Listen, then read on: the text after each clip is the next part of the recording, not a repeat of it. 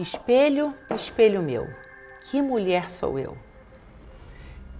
Querida, eu queria te convidar a olhar para um espelho, a se encarar num espelho e fazer essa pergunta para você mesma.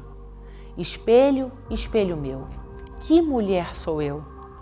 Sabe, queridas, muitas vezes nós usamos muitas máscaras. Muitas vezes nós nos transformamos em mulheres que nós não, não nascemos assim. Às vezes, para alimentar a expectativa dos nossos pais, do nosso cônjuge, dos nossos filhos, ou uma expectativa familiar, nós nos transformamos em outras mulheres e perdemos a nossa essência. E aí vamos usando máscaras, máscaras e vamos nos perdendo de nós mesmas. Mas eu queria te convidar a refletir sobre isso. Que mulher você se tornou? Você hoje é uma mulher alegre, feliz, que está de bem com a vida? Ou você é uma mulher pesada, triste, que reclama de tudo? A nossa sociedade tem um veneno muito, muito, muito forte e potente que chama o veneno da comparação. Muitas vezes nós nos comparamos, olhamos para a vida de outros, achando que aquela vida, né, a vida das mídias sociais, aquela é a vida perfeita e vamos nos descaracterizando. Ou então, o desejo de agradar a todos, né? Muitas de nós sofrem desse problema. Eu quero ser aceita, eu quero agradar a todo mundo, e aí eu me despersonalizo. Espelho, espelho meu, que mulher sou eu? E se tem uma coisa maravilhosa na palavra de Deus, é que Deus nos criou únicas. Deus nos criou desde o ventre da nossa mãe. E a palavra dele nos garante isso. Vamos lá?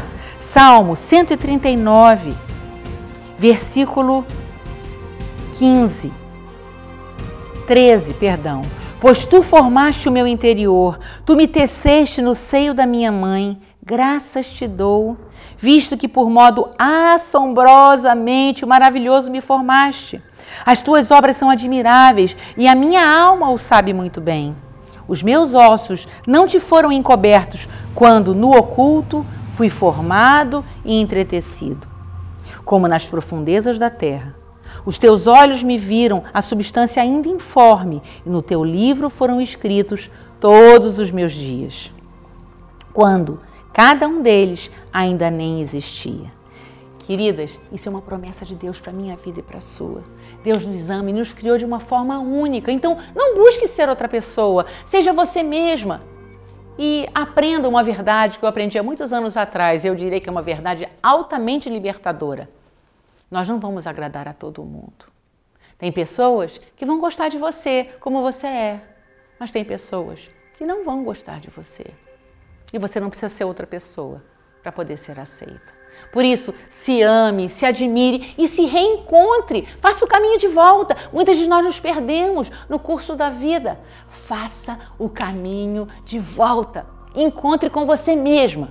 Para ser uma mulher plena, você precisa saber quem você é. Você não é outra pessoa. Você é a pessoa que Deus criou. E isso vai trazer plenitude para a sua vida. Por isso, a minha oração por você é que você possa olhar no espelho hoje. Vai lá no seu espelho, não deixe de fazer isso. Olhe dentro do seu olho. Você vai ver que muitas vezes isso não é fácil. E veja que mulher você se transformou. Quem você verdadeiramente é hoje. E faça o caminho de volta. Encontre-se com Deus, encontre-se com Jesus, porque Ele criou a sua identidade. E dessa forma você vai poder viver uma vida plena. Essa é minha oração por você. Um beijo grande, minha querida, e que Deus te abençoe. Eu vou te falar como Jesus mudou a minha vida. Antes de conhecer Jesus e caminhar com Ele, eu era uma pessoa que não acreditava em mim. As circunstâncias podiam estar favoráveis ou não, mas eu não acreditava em mim. Depois que eu conheci Cristo, minha vida mudou.